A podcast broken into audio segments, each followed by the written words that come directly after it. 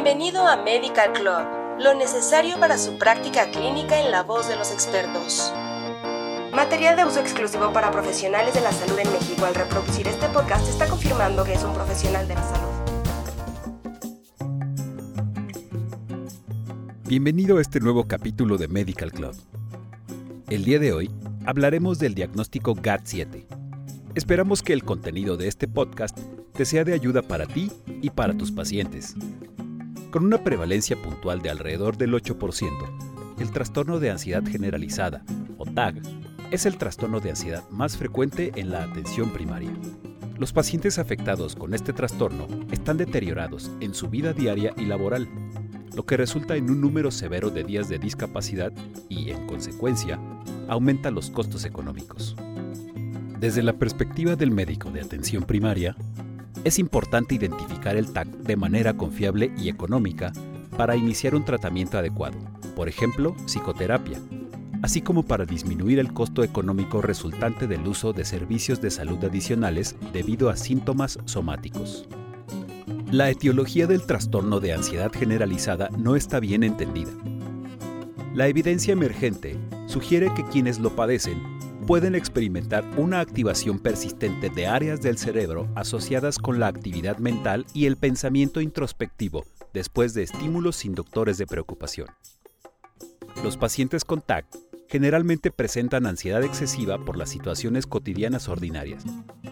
La ansiedad es intrusiva, causa angustia o deterioro funcional y a menudo abarca múltiples dominios, por ejemplo, en las finanzas, el trabajo o la salud.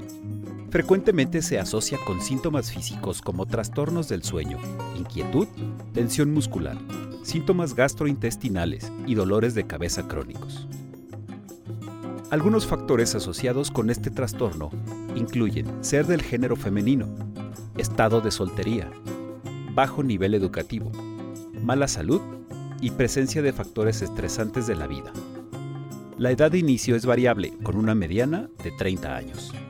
Los criterios de diagnóstico para el trastorno de ansiedad generalizada, de acuerdo con el Manual Diagnóstico y Estadístico de los Trastornos Mentales en su quinta versión, son excesiva ansiedad y preocupación sobre ciertos eventos o actividades durante al menos seis meses. Dificultad para controlar la preocupación. La ansiedad y la preocupación están asociadas con tres o más de los siguientes seis síntomas. 1 inquietud o sensación de ansiedad o nerviosismo. 2. Cansarse con facilidad. 3. Dificultad para concentrarse o mente en blanco. 4. Irritabilidad.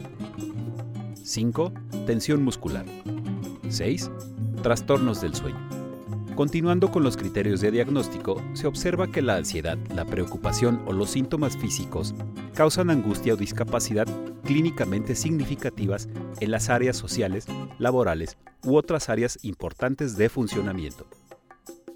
Asimismo, la alteración no es atribuible a los efectos fisiológicos de una sustancia, por ejemplo, una droga de abuso o un medicamento u otra afección médica. Y, por último, el trastorno no se explica mejor por otro trastorno mental. La escala para el trastorno de ansiedad generalizada, o GAT-7, fue desarrollada para proporcionar una breve medida de autoinforme para identificar la ansiedad generalizada en la atención primaria. Ha sido validada como una herramienta de diagnóstico y una escala de evaluación de la gravedad con una puntuación de 10 o más con buena sensibilidad y especificidad de diagnóstico. Los puntajes mayores de GAT-7 se correlacionan con un mayor deterioro funcional. La escala se desarrolló y validó de acuerdo con los criterios del DSM-4, pero sigue siendo clínicamente útil después de la publicación del DSM-5 porque las diferencias en los criterios de diagnóstico de TAC son mínimas. Esta escala mide con qué frecuencia se han presentado los siguientes problemas en las últimas dos semanas. 1. Sentirse nervioso, ansioso. 2. No poder detener o controlar las preocupaciones. 3. Preocuparse demasiado por diversas cosas. 4. Problemas para relajarse. 5. Estar tan intranquilo que es difícil quedarse quieto. 6 ponerse molesto o irritable fácilmente. 7. Sentir miedo de que algo horrible pueda suceder. Y recibe los siguientes puntajes según las respuestas del paciente. Nunca, 0 puntos.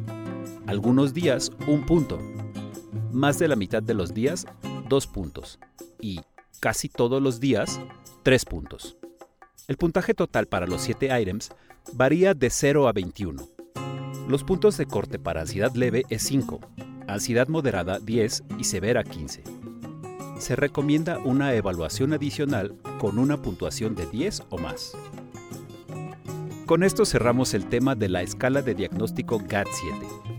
Muchas gracias por habernos acompañado y esperamos que nos escuches en nuestro siguiente podcast informativo. Hasta pronto y no olvides compartir y suscribirte a nuestro canal.